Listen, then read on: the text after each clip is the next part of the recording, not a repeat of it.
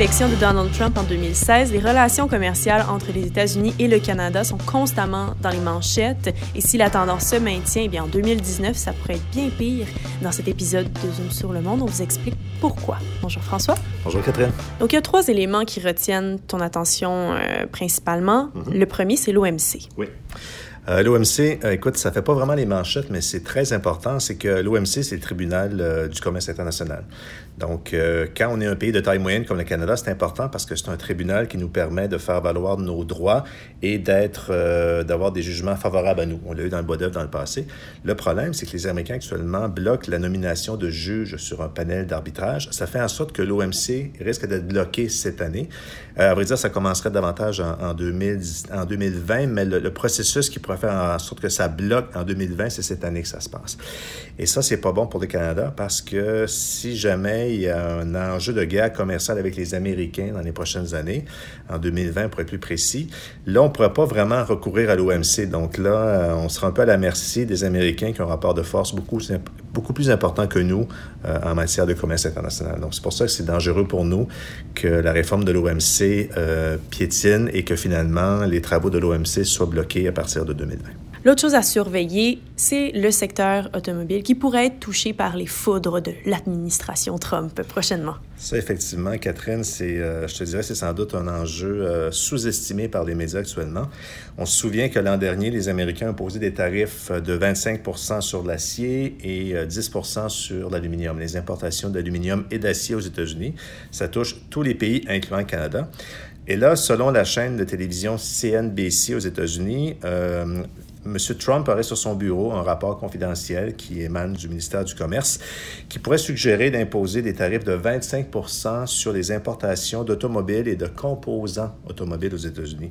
Donc, ce serait, si c'est le cas, ce serait vraiment un enjeu majeur pour nous parce que le Canada exporte pour 57 milliards de dollars de, de véhicules, de composantes par année aux États-Unis. C'est notre deuxième poste d'exportation après le pétrole à 69 milliards. Donc, et c'est sûr que si jamais les Américains imposaient des tarifs sur l'automobile, il y aurait une contre-attaque de pays comme l'Allemagne, euh, la Corée du Sud, le Japon, qui exportent des voitures euh, sur le marché américain. Et nous aussi, nécessairement, il faudrait euh, réagir parce que les deux chaînes logistiques en Amérique du Nord, l'industrie américaine de l'automobile et l'industrie canadienne, sont intégrées. Donc, elles fonctionnent souvent en juste à temps, souvent en Ontario. Donc, si jamais ça arrive, ce truc-là, les tarifs, donc, euh, ça serait euh, vraiment, euh, ça serait pénible pour l'économie canadienne compte tenu des, du montant des importations, des emplois et de tous les réseaux de fournisseurs en jeu au Canada. J'imagine que les entreprises américaines doivent être un petit peu ambivalentes par rapport à ce projet-là. Euh, je suis convaincu qu'elles ne sont pas contentes. Il euh, faut comprendre pourquoi M. Trump met des, veut mettre des tarifs sur l'automobile. C'est qu'il veut davantage rapatrier de la production euh, étrangère euh, aux États-Unis. Et dans l'histoire, Ronald Reagan, euh, le président américain qui était président de 81-89, lui-même a imposé des tarifs importants sur les importations d'automobiles japonaises au début des années 80. Et le but, justement, c'était que les Japonais cessent d'exporter seulement leurs voitures du Japon vers le marché américain. Et ces tarifs-là ont fait en sorte que finalement, les constructeurs automobiles japonais se sont installés sur le marché américain pour produire et vendre des voitures aux États-Unis. Ça a créé des emplois locaux, mais ça a fait perdre des parts de marché aux producteurs de voitures américaines comme GM et Ford. Donc, pour répondre à ta question, euh, je ne suis pas certain que les grandes automobiles à Détroit sont très heureux à l'idée qu'on impose des tarifs parce que ça pourrait inciter, par exemple, les Allemands, les Sud-Coréens et les entreprises japonaises à s'implanter davantage sur le marché américain pour vendre plus de voitures sur le marché américain. Donc, euh, ça risque d'accroître la concurrence euh, locale. Le dernier élément qui retient ton attention, c'est le conflit commercial sino-américain. Donald Trump est confiant qu'un accord devrait bientôt être signé, mais toi, tu n'es pas tout à fait convaincu que son optimisme il est justifié. Écoute, comme toi, je constate que, bon, euh, il semble y avoir une fenêtre d'optimisme. Est-ce qu'on va avoir un accord? C'est possible. Euh, cela dit, euh, demain, c'était comme le, le, deadline, 1er mars, pour faire passer, parce qu'actuellement, les Américains imposent un tarif de 10% sur 200 milliards d'importations euh, chinoises aux États-Unis.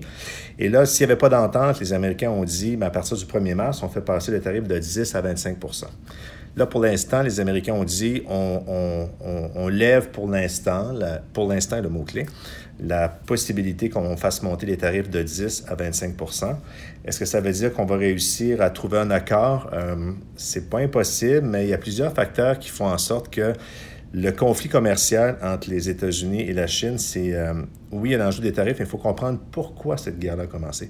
Et pourquoi cette guerre-là a commencé essentiellement, c'est que les Américains reprochent à la Chine de faire un transfert technologique illicite, donc de prendre, d'inciter des entreprises américaines à s'installer en Chine et de prendre la technologie, de développer des technologies chinoises et de par la suite concurrencer les entreprises américaines.